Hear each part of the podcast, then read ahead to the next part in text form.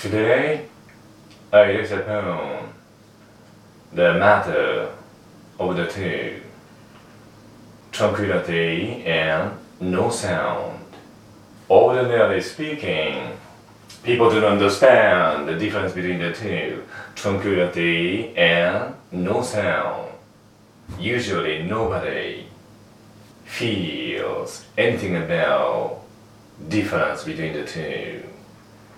So today shall be your breakthrough for you to be. Ameliorated delicately